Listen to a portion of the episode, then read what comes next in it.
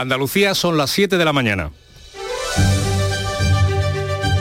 En Canal Sur Radio, La mañana de Andalucía con Francisco Ramón. Lunes 28 de noviembre en el que vamos a conmemorar el cuadragésimo aniversario de la Constitución del Parlamento de Andalucía, de nuestra Cámara Autonómica. Será con un pleno extraordinario en el Salón de Tapices de los Reales Alcázares de Sevilla, donde hace 40 años, el 21 de junio de 1982, se acogía la primera sesión, la constitutiva de nuestro Parlamento. El actual presidente de la Cámara, el popular Jesús, eh, Aguirre, destacaba así, lo ha hecho así, eh, la importancia de las sesiones que se celebraron en el Palacio Hispalense. Nueve pero que fueron muy importantes, desde, desde, la elección de Antonio Ojeda como primer presidente del Parlamento, hasta Rafael Escudero como primer eh, presidente a nivel de Andalucía, hasta el reglamento, el himno, el escudo, es decir, fueron nueve sesiones, pero muy, muy activas por parte de todos los parlamentarios de esa primera legislatura. Y en clave institucional, el presidente de la Junta, Juanma Moreno, va a recibir hoy en el Palacio de San Telmo a la familia de Manuel José García Caparrós, un encuentro que se produce unos días antes tan solo de que se conmemore los 45 años de su muerte tras recibir un disparo policial en una de las manifestaciones en Málaga para reclamar la plena autonomía de Andalucía. Y sigue preocupando y mucho la alta incidencia de bronquiolitis en niños, especialmente grave es la situación en los menores de dos años. Una situación que está generando problemas en las urgencias de los hospitales y también en las camas que se están ocupando. El presidente de la Asociación Española de Vacunología, Amos García, relaciona esta incidencia de esta enfermedad respiratoria con la caída de las mascarillas. hemos quitado las mascarillas en determinados ámbitos puntuales, por lo tanto es lógico, es razonable que todos los microorganismos que antes estaban, pero en la pandemia dejaron de estar presentes, vuelvan a recuperar su territorio.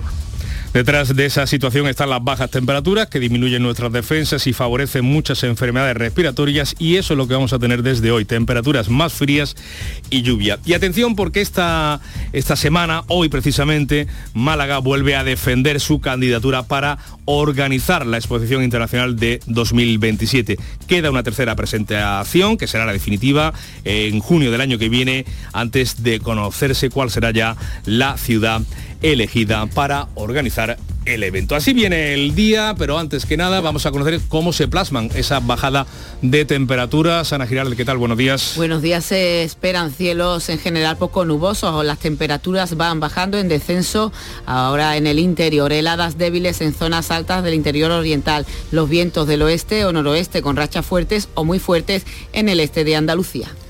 Pues ese es el pronóstico, la predicción meteorológica para nuestra comunidad. Veamos eh, cómo nos levantamos, por ejemplo, en Cádiz. Salud Potaro, ¿qué tal? Buenos días. Buenos días. Buenos días, nos levantamos con 14 grados de temperatura, 14 grados, 19 de máxima y nubes y claros. Y con sueño, nos levantamos con sueño. Campo de Gibraltar, Ana Torregrosa, ¿qué tal? Muy buenas. Hola, ¿qué tal? Aquí tenemos a esta hora 17 grados, esperamos una máxima de 20, cielos con pocas nubes. Con pocas nubes en el campo de Gibraltar, en el interior Jerez, Pablo Cosano. También despejado el cielo, 11 grados marca el termómetro a esta hora, 19 de máxima. En el Atlántico, en Huelva, Sebastián Forero, muy buenas. Adelante, Huelva. Bueno, pues en el Atlántico... En estos momentos... En estos momentos, ¿qué pasa? tenemos 12 grados en la capital, cielos poco nubosos, Paco, con intervalos de nubes altas. Esperamos 20 en Almonte. Bueno, no quiero imaginarme cómo ha llegado corriendo al micrófono. Córdoba, Miguel Vallecillo, muy buenos días. ¿Qué tal? Buenos días. Pues de momento no hace mucho frío, tenemos 10. Eso sí, la máxima será de 18 y el día se espera con pocas nubes. ¿Qué tal, Pilar González Sevilla?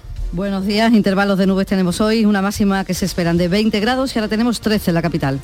¿Qué temperatura tienen en la Costa del Sol, en Málaga, María Ibáñez? Pues tenemos 16 grados de temperatura en estos momentos, mucho viento a esta hora en toda la costa, vamos a alcanzar a lo largo de la jornada en la capital los 21. Viento y eco. En el interior de Andalucía, Jaén, Beatriz Mateas, muy buenos días. Buenos días Paco, aquí cielos despejados, 12 grados hasta ahora se esperan máximas de 16. En Granada, Laura Nieto. Tenemos nubes y claros, 7 grados de temperatura ahora mismo, fresquito, pero llegaremos hasta los 18. Atención al viento porque hay aviso amarillo hasta las 2 de la tarde por rachas de hasta 70 kilómetros a la hora en toda la costa de Granada. Pues el tiempo que predomina en la costa de Granada y a buen seguro que lo hará también en Almería, ¿no es así? María Jesús Recio, ¿qué tal? Buenos días. Así es, buenos días. Tenemos viento, aviso también por viento durante la jornada, 10 grados de temperatura en Almería, se nota ese bajón de temperaturas, la máxima llegará a 19. Pues así se levanta Andalucía a las 7 y 5 minutos de la mañana. Veamos también cómo se circula por la red de carreteras de nuestra comunidad. Patricia Arriaga, ¿qué tal? Buenos días. Muy buenos días, pues arranca esta jornada de lunes y lo hace con tráfico en aumento hacia los grandes núcleos urbanos, pero de momento y afortunadamente sin retenciones. Precauciones, eso sí, porque está soplando el viento con intensidad, especialmente en la provincia de Málaga, Granada y Almería. Ya saben, moderen la velocidad. 7 y 6 minutos. Mano de santo limpiar la ropa, mano de santo limpiar salón, mano de santo y en la cocina, en el coche, en el watercloak, mano de santo para el hotel, mano de santo para el taller, mano de santo te cuida, mano de santo te alegra la vida, mano de santo, mano de santo, ponte a bailar y no limpies tanto, mano de santo, mano de santo, ponte a bailar y no limpies tanto. Seguramente el mejor desengrasante del mundo. Pruébalo. Desguaces Meggi. Todos los recambios que necesitas para tu coche. Piezas de carrocería, mecánica, electricidad, climatización. Visita nuestra web. Accede a nuestro catálogo completo de piezas, promociones y descuentos. Ven a alguna de nuestras tiendas o haznos tu pedido por teléfono o WhatsApp al 608-807-317. Desguacesmeggi.com. Tu desguace online, ahora más cerca de ti. La mañana de Andalucía.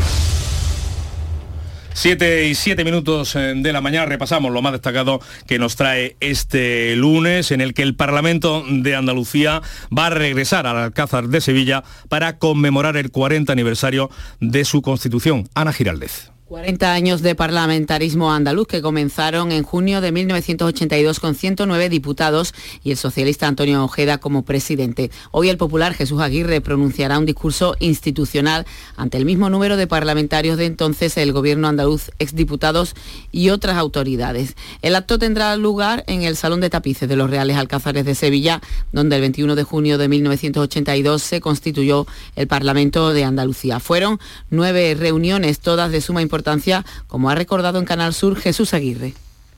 El agradecimiento de todos los andaluces a, todos los que han sido no solamente presidentes, los 12 presidentes que ha habido del, Parlamento de Andalucía, sino a todos los parlamentarios y sobre todo a esos primeros primeras legislaturas donde fuera muy complicado, sin un espacio físico, sin medios y que sin embargo con muchísima ilusión y con muchísimas ganas conformó lo que es actualmente Andalucía.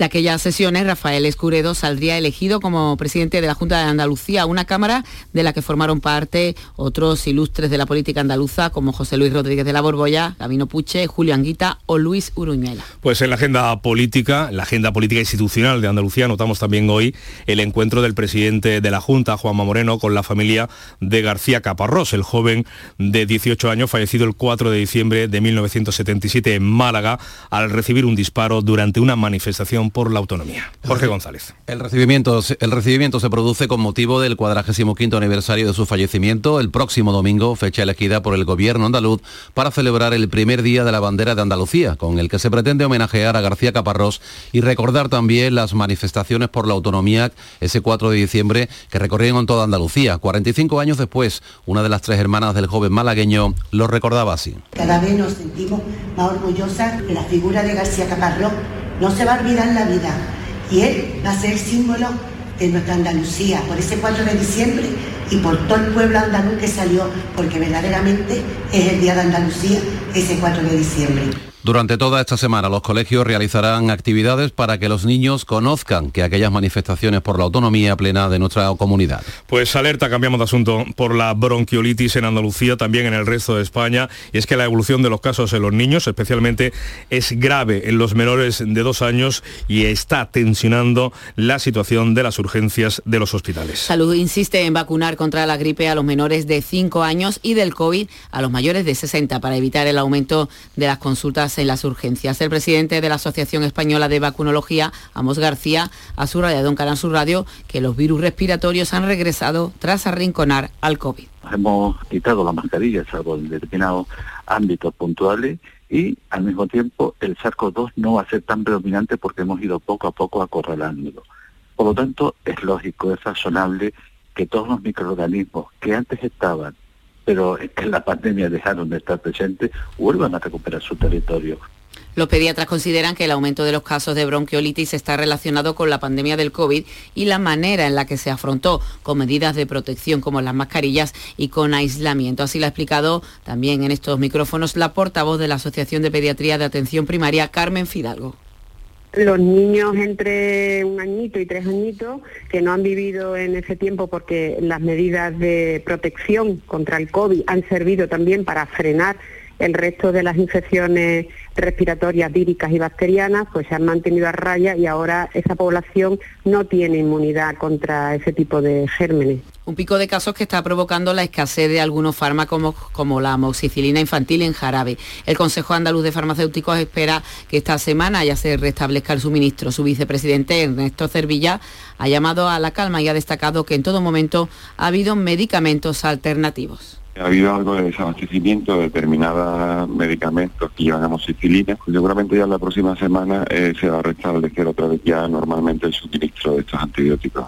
No hay que alarmar porque realmente ha habido eh, posibilidad de alternativas terapéuticas. De hecho, la Agencia Española del Medicamento nos ha permitido en la farmacia el poder sustituir la forma farmacéutica, cosa que mm. no podemos hacer habitualmente Detrás de esta situación están las bajas temperaturas que disminuyen nuestras defensas, también favorecen, por tanto, la aparición de enfermedades respiratorias y eso es lo que vamos a tener desde hoy. Temperaturas más frías y lluvias. Y mientras llegan esas precipitaciones, la sequía sigue haciendo estrago. La Consejería de Cultura ha convocado ayudas por valor de 7 millones de euros para los ganaderos andaluces, ayudas que ya se pueden solicitar. Y seguimos hablando precisamente de la cabaña andaluza, porque las provincias de Granada y Almería suman más de 40 40.000 corderos de ganado eh, ovino sin vender por la viruela de, este, de, estos animales. No se pueden vender ni tampoco sacrificar. Estas cabezas de ganado, 35.000 en el norte de Granada, se exportan habitualmente a Europa y también a otros países árabes.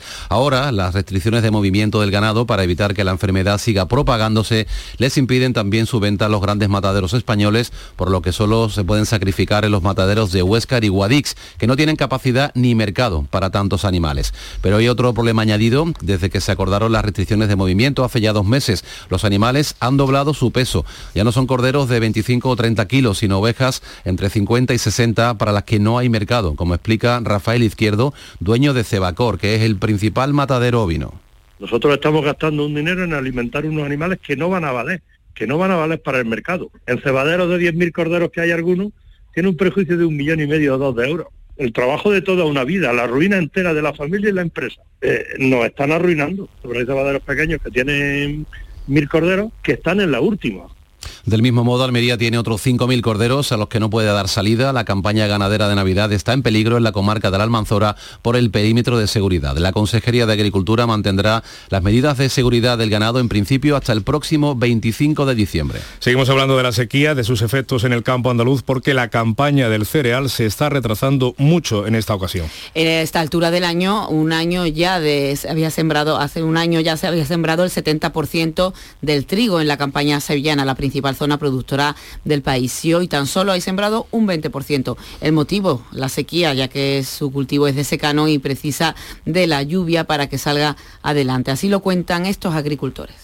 Nadie se va a arriesgar porque con los insumos como los tenemos, la electricidad por las nubes para riego, incorporar agua no podemos porque no tenemos dotación ninguna. Sequía que afecta al campo y también al consumo humano. Hay zonas de Andalucía con restricciones de agua, por ejemplo, en estos municipios de la Sierra de Huelva. Como Cumbres Mayores, que ha visto cómo los cortes en el suministro que venían produciéndose de madrugada se han ampliado hasta las 2 de la tarde, desde las 4 de la tarde a las 6 de la mañana. Junto a esta localidad mantienen cortes desde la 1 hasta las 6 de la mañana Santa Olalla, Cala, Cumbres de Medio, Cortelazor y Cumbres de San Bartolomé. Y también las aldeas de Jabuguillo y Las Celfiñas, todas en la comarca de la Sierra. La alcaldesa de Cumbres de San Bartolomé, María Ángeles Carbajo, confía en que acaben pronto estas restricciones de agua. Esperemos que una primavera sea lluviosa y, podamos. Si no, tendríamos que buscar pues de, los acuíferos eh, que tenemos para, para surtir un poco lo que es al municipio.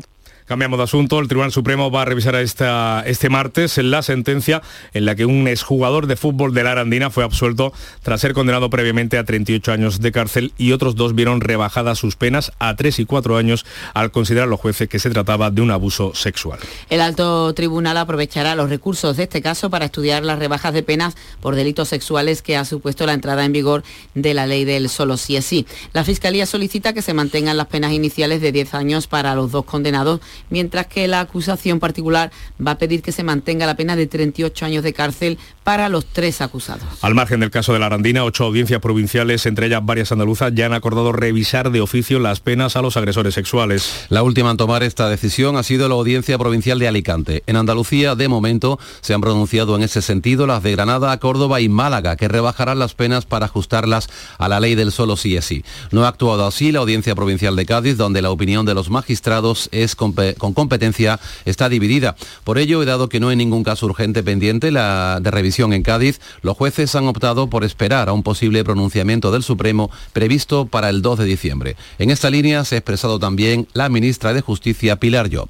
No sé cuándo el Tribunal Supremo hará esos criterios unificados, pero yo estoy segura que el Tribunal Supremo, como todos los poderes públicos, estamos obligados a remover los obstáculos que impidan o dificulten la plenitud de derechos, la plenitud de la libertad y la seguridad de las mujeres. Por su parte, el coordinador general del Partido Popular, Elías Bendodo, ha pedido al presidente del Gobierno, a Pedro Sánchez, que reconozca el error y rectifique la norma. Que aparque todo interés político y que, por favor, rectifique o retire de una vez la ley del solo sí es sí. Cuando uno comete un error, tiene que tener la humildad suficiente para reconocerlo. Una vez reconoces el error, tomas las medidas. Y aquí está, como dijo nuestro presidente Alberto Núñez Feijó, la mano tendida de un partido de Estado, como es el Partido Popular, para resolver este error, esta chapuza pues el presidente del Gobierno y secretario general del PSOE, Pedro Sánchez, ha sido elegido este fin de semana presidente a su vez de la Internacional Socialista. Ante los delegados de los 132 partidos socialistas, socialdemócratas y laboristas, Sánchez ha defendido el feminismo sin referirse a la ley del solo sí es sí. Además, ha llamado a la patronal a sentarse con los sindicatos a negociar para lograr un acuerdo salarial. Hemos situado la negociación colectiva en el centro de las relaciones laborales y por eso Pido a la patronal, a la COE, que se siente con los sindicatos para lograr ya un acuerdo salarial que dé seguridad a los trabajadores y trabajadoras de mi país. Pues Sánchez ha sido el objeto de todas las críticas de las protestas impulsadas por, este, por Vox este domingo en Madrid, también en varias capitales de provincia andaluzas. Decenas de miles de personas se han concentrado en la Plaza de Colón con el lema Sánchez, vete ya. El líder de Vox, Santiago Abascal, ha acusado al presidente del gobierno de no tener escrúpulos y de poner alfombra roja a los independentistas catalanes tras eliminar el delito de sedición. Sánchez quiere triturarlo todo. Sánchez no tiene escrúpulos. Y con Sánchez todos los socialistas cómplices que votan en masa sin llevarle la contraria ni uno solo en el Congreso de los Diputados. Pues de la política entramos de lleno con una encuesta, la de ABC. El PP supera al PSOE en todas las comunidades salvo País Vasco y Cataluña. El sondeo de GAT3 para el periódico de Vocento da la mayoría absoluta a la suma de PP y Vox con 182 escaños. El PSOE sería la segunda fuerza política con 109 y Podemos bajaría 19 diputados. Los socios parlamentarios del gobierno, como Esquerra y Bildu, sumarían otros 30 asientos en el Congreso. En Andalucía los populares, los populares obtendrían 26 escaños por 22 el PSOE, 9 Vox y 4 Podemos. El estudio se ha realizado entre septiembre y la semana pasada con un trabajo de campo de más de 8.000 entrevistas. Le contamos también que la Comisión Europea y el Reino Unido retoman hoy las negociaciones para tratar de alcanzar un acuerdo y avanzar sobre las relaciones con Gibraltar tras el Brexit. Se trata de la décima ronda desde que las negociaciones se iniciaron hace dos años. El presidente de la Mancomunidad de Municipios del Campo de Gibraltar, Juan Lozano, espera que esta sea la definitiva a ver si es cierto y ya se ponen de acuerdo y aquellos flecos que les quedan pendientes, pues que lo resuelvan. Y esa zona de prosperidad común de la que tanto se habla, la utilización conjunta del aeropuerto, el, derribo de la valla, que podamos pasar a Gibraltar, porque eso es una realidad para el 2023. Sin embargo, las posturas siguen enfrentadas en asuntos como la equiparación de pensiones entre trabajadores españoles y gibraltareños o el sistema de control de las fronteras exteriores. De la guerra en Ucrania ha restablecido, se ha restablecido ya el 80% de las infraestructuras energéticas. A pesar de ello, el 20% del territorio del país del este sigue sin agua ni luz. Y las lluvias torrenciales en Italia, las que han caído este pasado fin de semana, han provocado un corrimiento de tierras mortal en la isla volcánica de Ischia. Los equipos de emergencias han recuperado siete cadáveres en el pueblo de Casamiciona, entre ellos un bebé de 22 días y dos niños. Siguen los trabajos para dar con el paradero de cinco desaparecidos más, tres de la misma familia.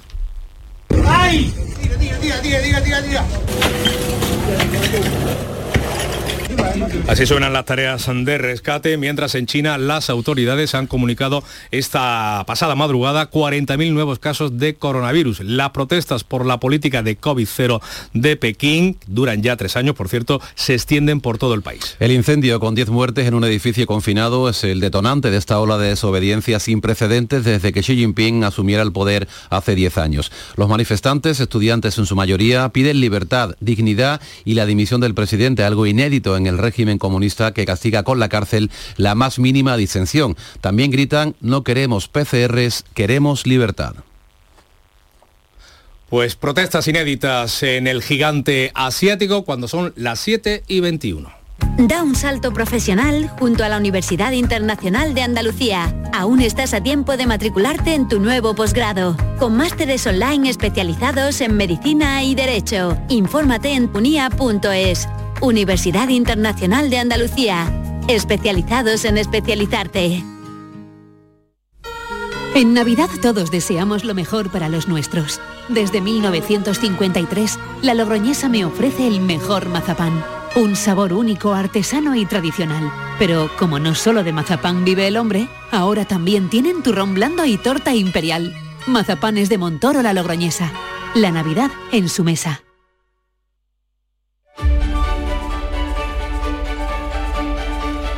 Pues 7 y 22 minutos, seguro que me va a regañar porque le he quitado algún minutillo Paco Reyero. ¿Qué tal? Muy buenos días.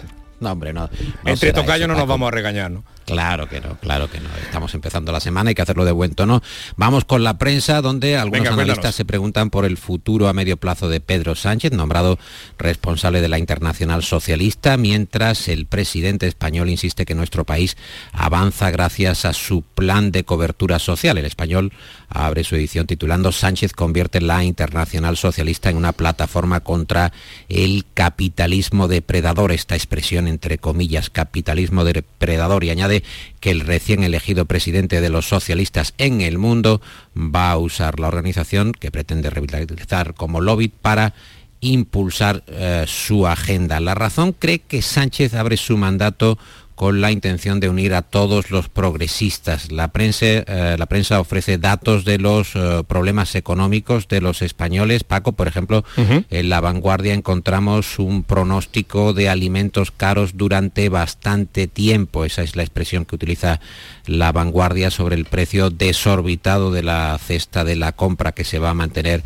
en el tiempo. En España en los últimos 12 meses la subida de los alimentos ha sido espectacular. Según este diario, por ejemplo, encontramos datos como el de los aceites, que ha subido casi un 60%, el azúcar casi un 43%, harinas y otros eh, cereales en torno al 38% o la leche eh, un 25%. El mundo cuenta que el número de jóvenes que cobran menos de 1.000 euros se dispara, el 45% de los trabajadores de 16 a 29 años no llega a 1.000 eurista, una tasa 13 puntos mayor que hace tres años, que en 2019 en ABC, eh, las elecciones de mayo que desatan una guerra entre Alberto Garzón y Ione Belarra con Yolanda Díaz de Transfondo. Se dan eh, hasta enero para cerrar acuerdos donde no se consiga coalición, acudirán ambas formaciones por separado. Y en el país encontramos que los socios reactivan la ley de vivienda y chocan por la ley trans, PSOE y Unidas Podemos, que acuerdan acelerar las normas pendientes para aprobarlas este año y despejar de polémicas la pre-campaña. Bueno, pues de, de pre-campaña estamos hablando prácticamente un día sí y otro no, porque además eh, los eh, periódicos nos dejan de alimentarnos, Paco, con encuestas y más encuestas. Sí, hay encuestas eh, continuamente, las estamos comentando esta mañana, por ejemplo esa del diario ABC, que lleva a su portada un sondeo de GAT3 relativo a las futuras elecciones generales. El PP ganaría en todas las eh, regiones, en todas las comunidades, menos en Cataluña y el País Vasco. El PP que obtendría esos 141 escaños, Vox 41, ambos partidos podrían gobernar juntos con 182 diputados. El PSOE obtendría 109, Unidas Podemos 19, Esquerra 13, Junts 7, PNV 6 y Bildu 5. Eh, el mundo sigue además con su serie de sondeos regionales en Castilla-La Mancha. En este caso, el gobierno eh, del presidente actual, Emiliano García Paje, según el mundo, está en riesgo. Habría una posible mayoría alternativa en la suma de PP y Vox. Eh, resultados, eh, en cualquier caso, Paco, muy disputados porque eh, Paje estaría en una horquilla 16-17, el PP 14-15 y Vox 2. Hay un parlamentario que realmente hace de gozne, hace de giro que baila, el PSOE, o, efectivamente, baila o lo gana el PP. Y el diario.es, que abre su edición contando que el hijastro de la alcaldesa de Marbella presumió de tener el plan urbanístico antes de aprobarse, son del PP, esto se arregla. Pues vamos ya con las portadas andaluzas. Vamos con ello. Diario de Sevilla cuenta que la ola de bronquiolitis pone en jaque otra vez a los hospitales. El día de Córdoba, que cada pediatra de Córdoba tiene asignados a mil niños. Un 10% sube el precio de alquiler en Córdoba, según nos cuenta la portada de El Córdoba, el periódico del Córdoba. La voz de Cádiz, las reservas para las comidas y cenas de Navidad que se disparan pese a la inflación, se están agotando las reservas y en Huelva Información el comercio que espera una campaña de Navidad de otra época. Referido esto de otra época, antes de la pandemia, claro, se refiere a recuperar las eh, cifras premias a la pandemia. Bueno, ya en Estados Unidos parece que se han recuperado, veremos a ver tras el Black Friday y el Cyber Monday y todas estas eh, eh, efemérides comerciales que nos incorporan desde otros lares como bala de Navidad. Por cierto, brevemente, ¿qué destaca la prensa internacional? Creo que las protestas de China están en todas las portadas. Las protestas de China están en toda la prensa. También vemos en el periódico de España que abre su edición contando que la investigación de la Fiscalía de Nueva York señala de forma contundente las presuntas mordidas de los promotores del Mundial de Qatar, sobornos a cambio de votos, dice ese informe de la Fiscalía neoyorquina. Estados Unidos está en ese asunto y el país nos cuenta que la crisis alimentaria que ha generado en África la guerra de Ucrania y la presión migratoria del cambio climático han acelerado la llegada de inmigrantes irregulares a la Unión Europea. Se ha disparado la cifra, eh, Paco, hasta 275.000 personas en lo que va de año, un 73% más que en el mismo periodo de 2021. Pues déjame un momentito que una de las noticias del día buen seguro es eh, el deporte. Nuria Gaciño, buenos días. Muy buenos días. ¿Nos conformamos con el empate contra Alemania? Qué remedio, me hubiese gustado más la victoria, pero no eh, está mal el empate. espérate y ahora me lo cuenta. Vitaldent les ofrece este programa. Con gol de Morata, ¿qué le iba a decir, Sí, sí, con el gol de Morata, que además eh, ya es el segundo en este Mundial. En el segundo partido del Mundial de Qatar, España empataba uno con Alemania, se adelantaba precisamente Morata en el 62, pero en el 83 llegaría el tanto del empate germano que evitó que los de Luis Enrique hubiesen firmado anoche el pase a los octavos de final. A pesar del empate, España lidera el grupo, depende de sí misma para seguir adelante. Para ello tendrá que ganar o empatar el próximo jueves ante Japón.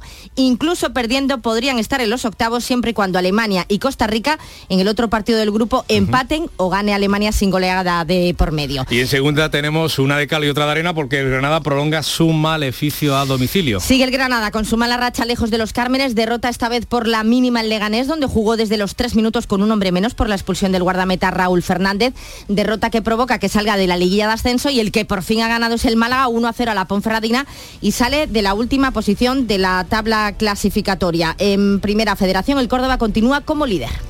En Vitalden queremos saber qué detrás de tu sonrisa, porque si vienes a nuestras clínicas hay un 20% de descuento en implantología, pero para nuestros pacientes hay mucho más.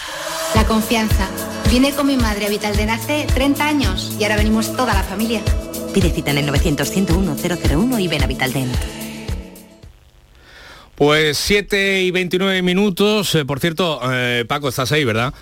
Eh, claro, hombre, como no voy a estar aquí, aquí estoy contigo. Y nos va a dejar cerrar el kiosco hasta el fin de semana, ¿no? Pero al menos no, no, no, no, no, no, no, eh, hay que hay que ir a hacer toda la semana, lógicamente. No vamos a despedirnos de antemano, ¿no? Estamos empezando la, semana. Digo que, eh, fíjate, Nuria, que los hombres G que tienen ya 40 años de carrera, están viviendo uno de sus mejores momentos de la historia, tanto que han anunciado una gira mundial de nuevo, eh, España, Iberoamérica, Estados Unidos y Canadá el próximo 2023 y es eh, realmente asombroso el poder de lo vintage, que es de lo que habla hoy el artículo que le dedica a Hombres G The Objective. Pues habrá que ir al concierto. Bueno, mientras música, siete y media. ¡Que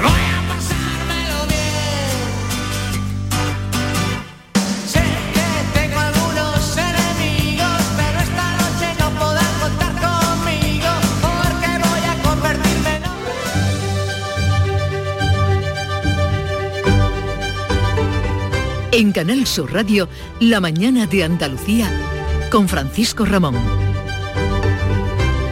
Pues con la música de los hombres G vamos ya con los eh, titulares, con esa doble cita institucional hoy en Andalucía. El Parlamento andaluz vuelve al Alcázar de Sevilla para conmemorar el cuadragésimo aniversario de su constitución. El acto tendrá lugar en el Salón de Tapices de los Reales Alcázares de Sevilla, donde el 21 de junio de 1982 se constituyó el Parlamento de Andalucía. De aquellas sesiones saldría elegido presidente de la Junta Rafael Escuredo.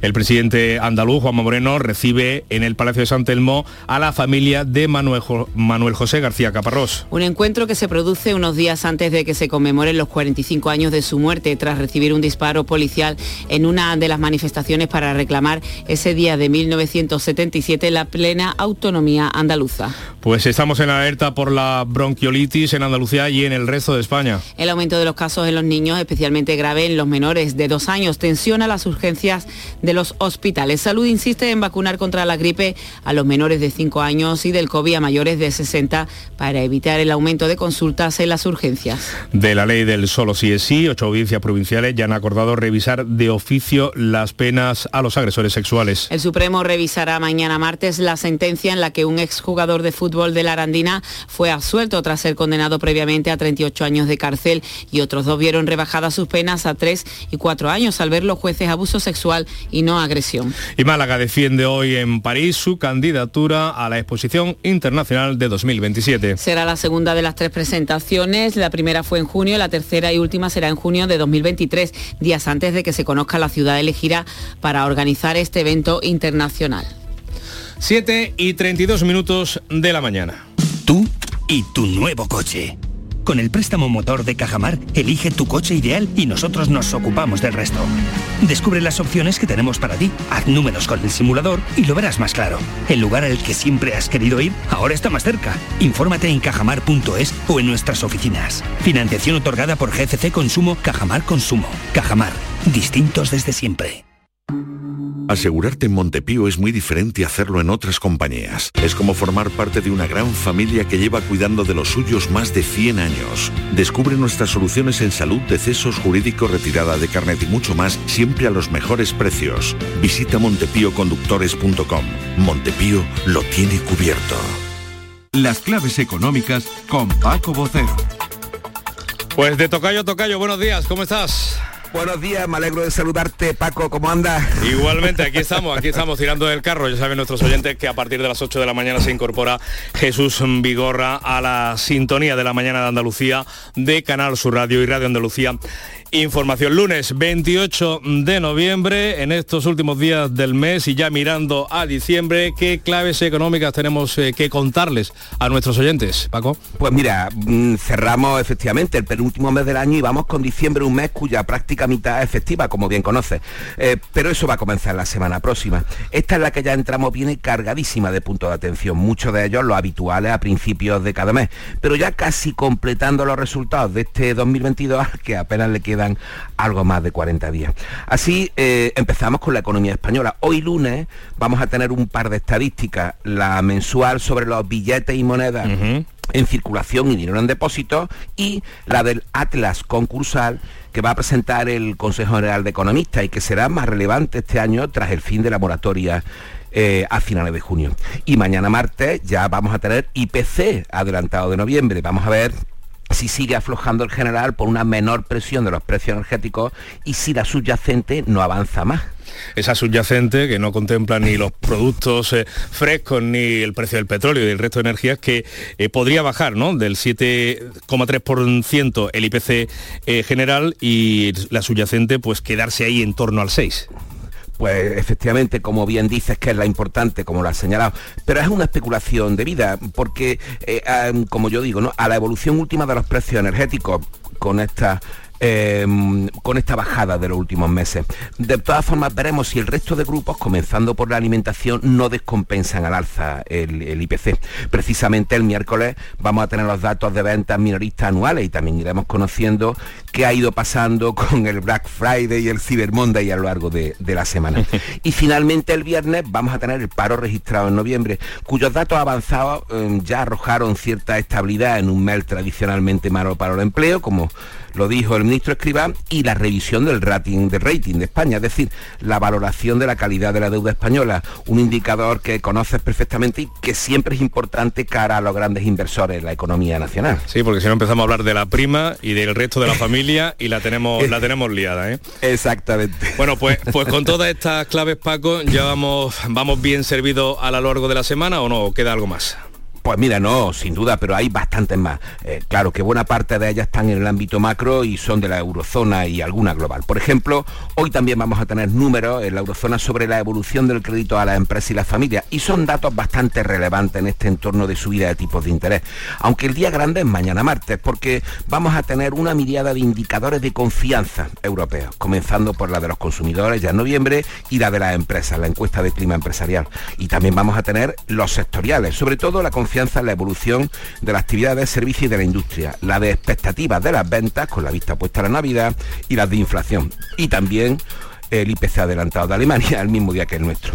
Y así precisamente el miércoles le va a tocar a la inflación europea. Y es un dato muy relevante para seguir la pista a esa última subida de tipos de interés del próximo 15 de diciembre eh, por parte del Banco Central Europeo, como también lo van a ser los datos de paro europeo del jueves. Y finalmente ese mismo jueves, el día de los PMI y los indicadores definitivos y adelantados de noviembre, el industrial eh, nuestro, pero va a estar también junto al PMI de Alemania, Francia, Italia y con ellos el general de la eurozona junto a los de China y Japón de madrugada y el de Estados Unidos a media tarde, un jueves muy completito. Pues una pipirana de siglas y de datos, eh, Paco, que nos dicen por dónde va la, la economía, no solamente la española, sino también la eurozona y el contexto más internacional. Gracias, hasta mañana. Hasta mañana, Paco. Pues ahí dejamos eh, la economía, son las 7 y 37 minutos.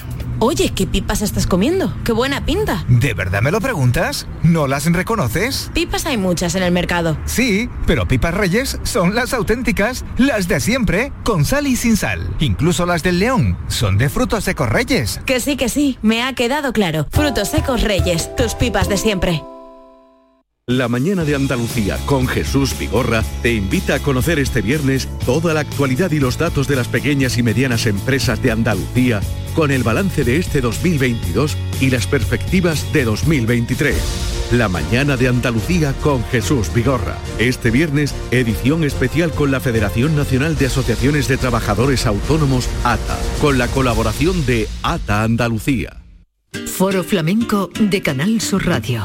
Este lunes 28 de noviembre te invitamos a disfrutar de una edición especial Navidad con la actuación de la familia Rancapino. Desde las 7 de la tarde en el Teatro Fundación Cajasol. Entrada libre previa recogida de invitaciones en taquilla de la Fundación Cajasol. Calle Álvarez Quintero, Sevilla. Edición especial Navidad Foro Flamenco de Canal Sur Radio. Con el patrocinio de la Fundación Cajasol. La mañana de Andalucía.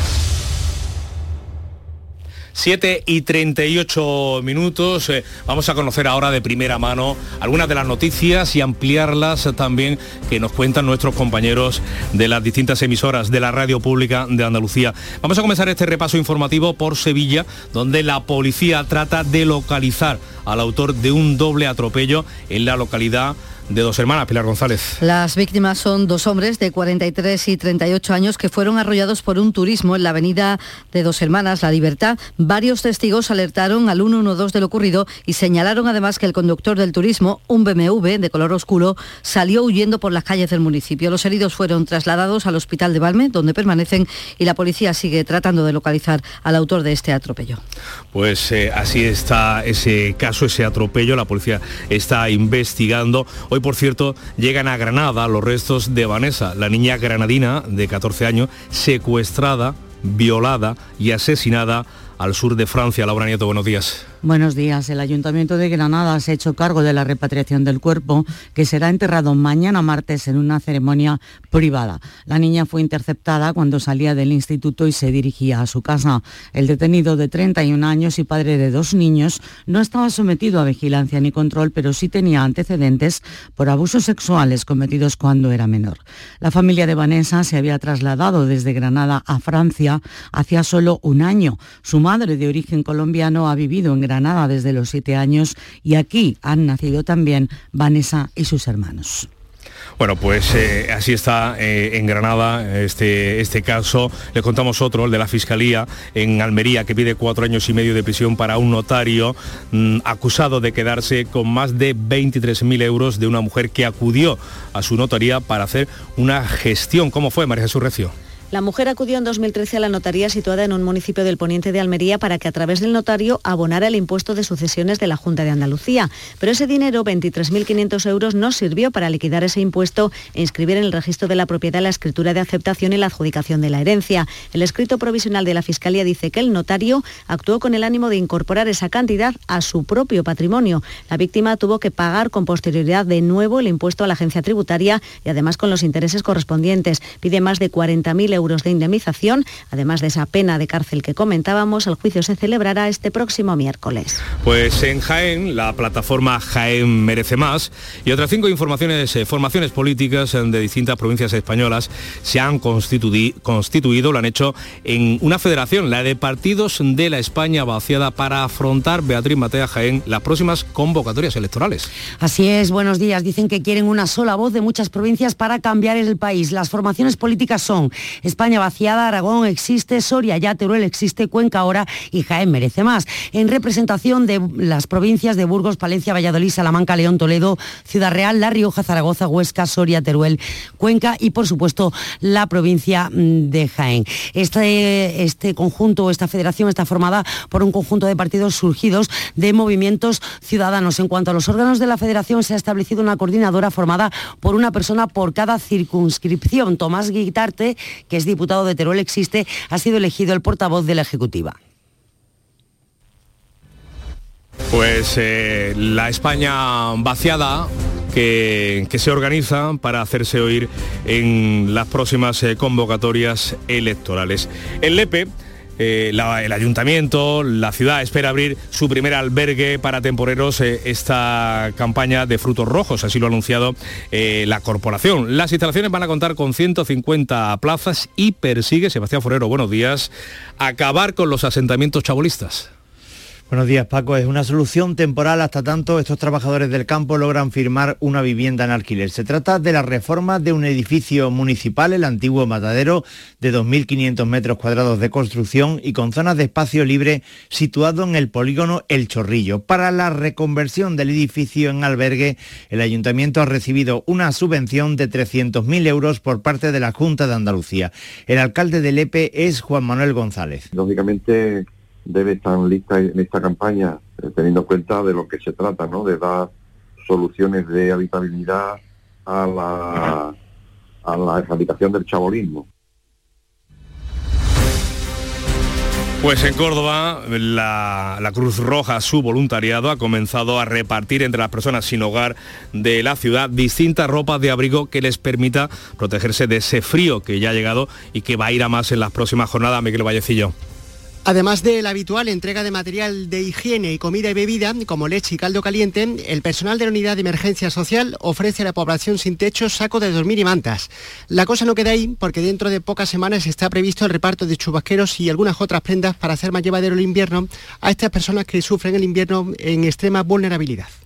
Pues esperando que el frío no haga estragos en la población eh, más vulnerable y estamos, como venimos contándoles también, pendientes ya de las fechas navideñas. Eh, cambiamos el tono de la información y les contamos que en Cádiz ya se piensa en el carnaval. De hecho, ya se conoce el orden de actuación del concurso de agrupaciones tras el sorteo de este domingo. Salud, Botaro. Pues el concurso comenzará en su fase de adultos el 21 de enero, abrirá el coro La Voz y culminará el 4 con la comparsa Elemental Querido Cádiz en su fase de preliminares y así hasta el día 17 de febrero que será la gran final. La chirigota por un pito y un plumero me marcho al extranjero abrirá la primera de las semifinales infantiles del concurso, será el día 19 de enero. Pues nosotros nos marchamos ahora y les dejamos con nuestros compañeros y la información local en Canal Sur Radio y RAI.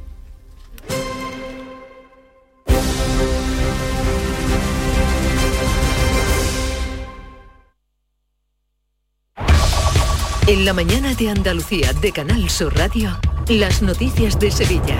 Con Pilar González.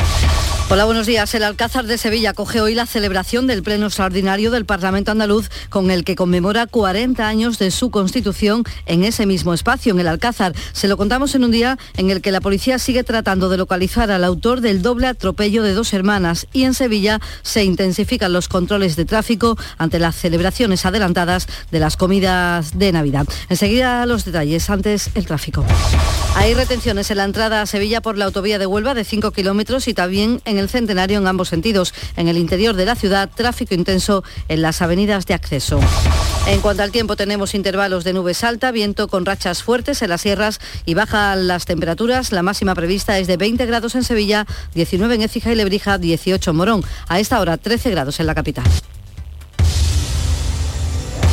¿Planeando salir de escapada o de fin de semana? Recuerda, hay otra Sevilla. Asómate a la provincia y disfruta de un turismo seguro en cada uno de sus espacios naturales, pueblos monumentales y alojamientos. Cambia de vistas. ProDetour Turismo de la Provincia, Diputación de Sevilla.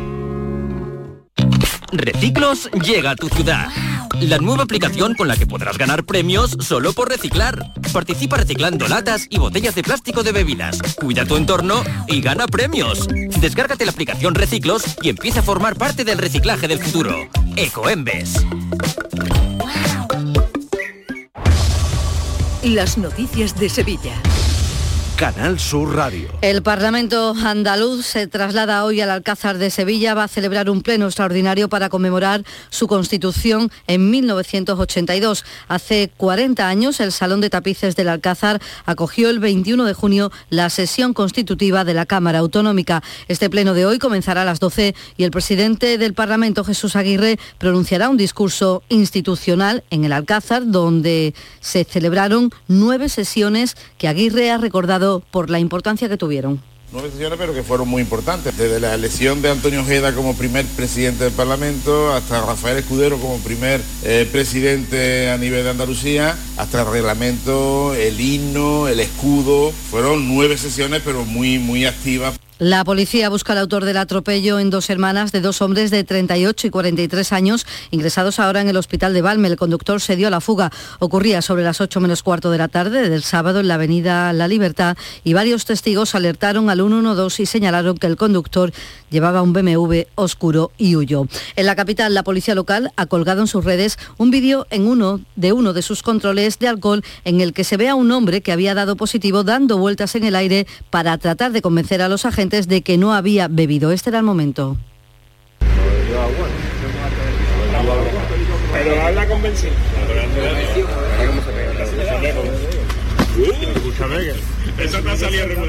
La policía ha empezado a intensificar los controles propios de la Navidad porque este año se han adelantado las comidas de empresa, algo que beneficia mucho al sector, como ha señalado el presidente de la Asociación de Hostelería de Sevilla, Antonio Luque en este mes de noviembre estamos dando ya comida de Navidad y hay personas que están prefiriendo ya adelantar porque después entre el puente de la Inmaculada y la fecha a lo mejor un poco más, que todo el mundo tiene más compromiso, pues hay gente que ya prefiere hacerla ya en estos momentos y para nosotros pues, pues encantado porque noviembre no es un mes tan bueno y, y todo lo que podamos ir facturando pues bueno es para el sector. El aeropuerto de Sevilla opera con biocombustible hasta mañana martes en cinco días. Desde el viernes hasta el martes, un total de 220 aviones con salida de San Pablo funcionan con combustible sostenible producido por CEPSA en Huelva a raíz de huesos de aceituna y otros residuos vegetales del sector de la oliva. Estos vuelos son de seis compañías, entre ellas Vueling, cuyo responsable, Santiago López Barrena, ha explicado a Canal Sur Radio cómo funcionan los motores y cómo se reduce la contaminación. Simplemente lo que se hace se mezcla actualmente hasta un 50% con el, combustible convencional, que sí que permite reducir hasta un 80% las emisiones de CO2 de, utilizando ese combustible. Los fabricantes de motor ya están iniciando las pruebas para operar con un 100% de ese combustible y de momento están siendo muy satisfactorias. Comienza una semana fundamental para el proyecto del tramo norte de la línea 3 del metro de Sevilla. Mañana el Consejo de Ministros va a aprobar una partida de 650 millones de euros para el metro. Es la mitad del proyecto total, 300 millones a repartir entre el Gobierno y la Junta. La ministra de Transporte, Raquel Sánchez, dice que liberada esta partida, el siguiente paso será firmar el convenio de financiación con la Junta vamos a autorizar el gasto de 650 millones. El contenido del convenio ya está acordado con la Junta de Andalucía y yo que es lo que espero que es que a partir de esa aprobación del Consejo de Ministros hagamos ¿eh? y reunamos los informes que son preceptivos y poder firmar cuanto antes ese convenio. Es lo que quiere la consejera de Fomento, Marifran Carazo, que se firme ese convenio cuanto antes, una vez que, recuerda, el gobierno andaluz ha decidido asumir el coste de los trenes. Desde la actualización de precios, el presupuesto es de 1.366 millones. Ahora es el Ministerio el que lo rebaja a 1.301 millones de euros. Hemos aceptado esa rebaja y exigimos la firma del convenio cuanto antes. Y más asuntos. La gran recogida de alimentos ha sido este fin de semana, pero hasta el 6 de diciembre se pueden hacer donaciones en las cajas de los supermercados. Dice el presidente de esta fundación del Banco de Alimentos, Francisco Arteaga, que hace falta mucho porque a lo largo de todo el año se distribuyen 7.000 toneladas en toda nuestra provincia. Esta gran recogida nos sirve para llenar nuestros almacenes, pero nuestros almacenes se vacían rápidamente. La solidaridad no es cosa de un momento, pero a veces es el momento de la solidaridad.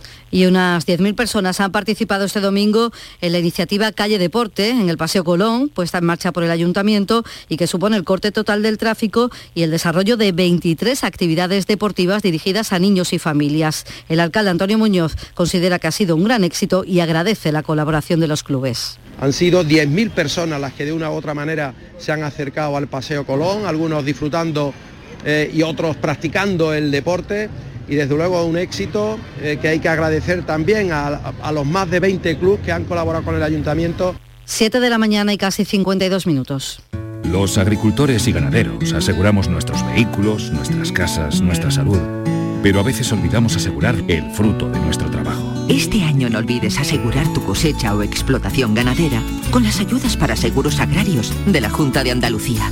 En el campo, trabaja sobre seguro. Infórmate en tu aseguradora. Campaña de información cofinanciada con FEADER. Junta de Andalucía.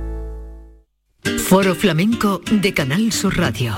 Este lunes 28 de noviembre te invitamos a disfrutar de una edición especial Navidad con la actuación de la familia Rancapino. Desde las 7 de la tarde en el Teatro Fundación Cajasol.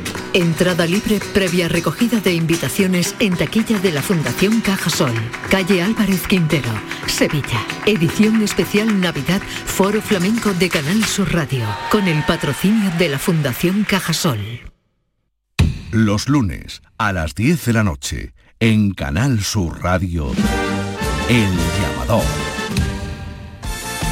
Deportes, Carlos Gonzalo, buenos días. Hola, ¿qué tal? El guardameta internacional marroquí del Sevilla Fútbol Club, Yassin Bonú, no pudo jugar el partido que ayer su selección disputaba frente al combinado de Bélgica. Salió a escena, escuchó los himnos, pero se sintió mal. Tuvo la culpa una infiltración que se hizo antes de saltar al terreno de juego. Afortunadamente, Yassin Bonú no tiene ningún otro problema. Y en baloncesto, nueva derrota del Real Betis Basket, esta vez ante el Real Madrid por 55 a 73. Gracias, Carlos. Les contamos también que la Universidad Pablo de Olavide abre hoy el plazo de presentación de solicitudes para las pruebas de acceso para personas mayores de 40 años. Y el miércoles concluye el plazo para votar a Cazalla de la Sierra en su candidatura para conseguir el encendido navideño de Ferrero Rocher. Hay siete pueblos preseleccionados y Cazalla junto a Mojácar son los dos únicos andaluces que han sido preseleccionados. Su alcalde, Sotero Martín, espera lograr el reto, anima a votar en estos últimos días y en la, página web de la empresa dice que sus vecinos se han unido para conseguirlo y que Cazalla es un pueblo que vive la Navidad intensamente.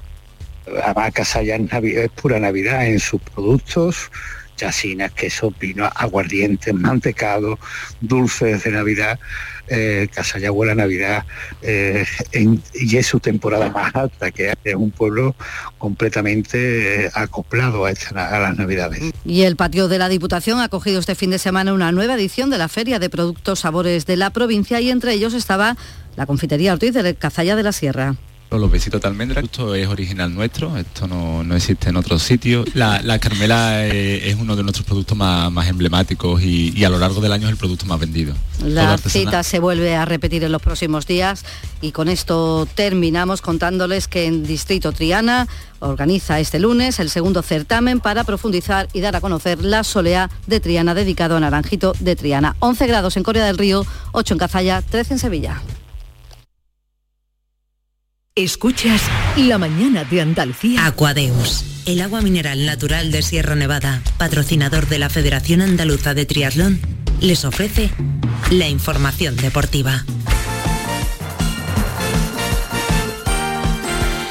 ¿Qué tal? Muy buenas. Faltan cinco minutos para las 8 de la mañana, así que vamos ya con el deporte en Canal Sur Radio. Al final España se tuvo que conformar con el empate a uno ante Alemania un empate que no está mal si tenemos en cuenta que a la selección le hace falta solo un punto más para estar en los octavos de final del Mundial de Qatar pero tal vez nos sabe a poco tras lo visto anoche en el partido. Un encuentro trabado ante una selección como la alemana que se estaba jugando la vida y que sin duda logró desactivar el centro del campo español. Y es que faltó frescura, como bien ha recalcado Luis Enrique.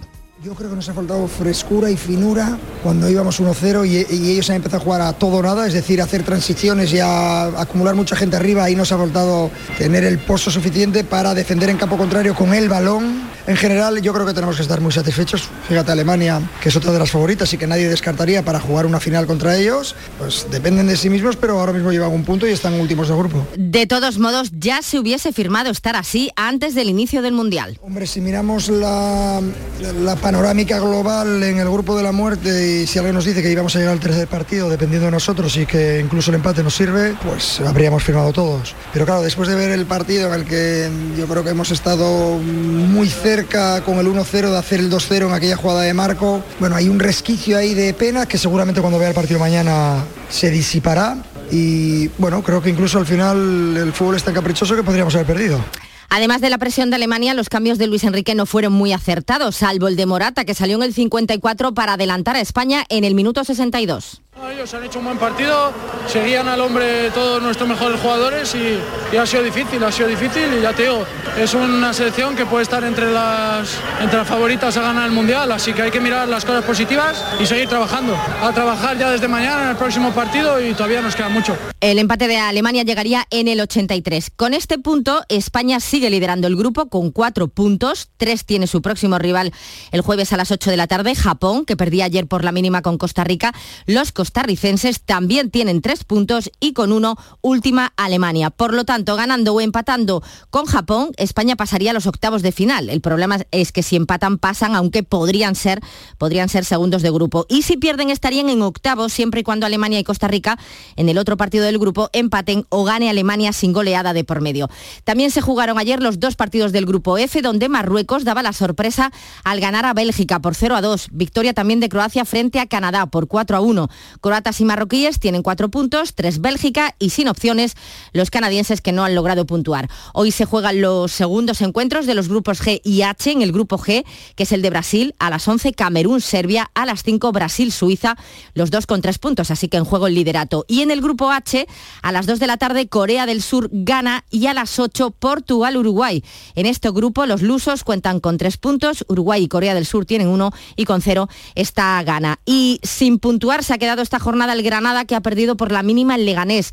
Continúa la mala racha fuera de casa, es ya el octavo partido sin ganar consecutivo, aunque el técnico Paco López ha querido reconocer el buen trabajo del equipo que desde el minuto 3 jugó con un hombre menos por la expulsión del guardameta Raúl Fernández. Con actitud ya por los partidos, sea en casa o fuera, independientemente de, de lo táctico y bueno, y creo que, que, se ha visto, pese a la dificultad de estar con un jugador menos, que lógicamente te obliga a tener menos el balón de lo que hubiese, hubiésemos querido pues me em, hacía hincapié en que el equipo había intentado ir a por la victoria a pesar de contar con un jugador menos. Derrota que provoca que el equipo granadinista salga de la liguilla de ascenso. El que por fin ha ganado esta jornada es el Málaga, 1 a 0 la Ponferradina y aunque sigue en descenso por lo menos ha salido de la última posición de la tabla clasificatoria. En primera federación el Córdoba continúa como líder de la categoría y además en Huelva la selección femenina de baloncesto se ha clasificado para el europeo que el próximo año se va a jugar en Eslovenia Israel. Lo ha logrado tras ganar a Hungría 77 a 66 y en Málaga, Canadá se ha proclamado vencedor de la Copa Davis al vencer por 2 eh, a 0 a Australia. Aquadeus, ahora más cerca de ti, procedente del manantial Sierra Nevada, un agua excepcional en sabor, de mineralización débil que nace en tu región. Aquadeus Sierra Nevada es ideal para hidratar a toda la familia y no olvides tirar tu botella al contenedor amarillo. Aquadeus, fuente de vida, ahora también en Andalucía.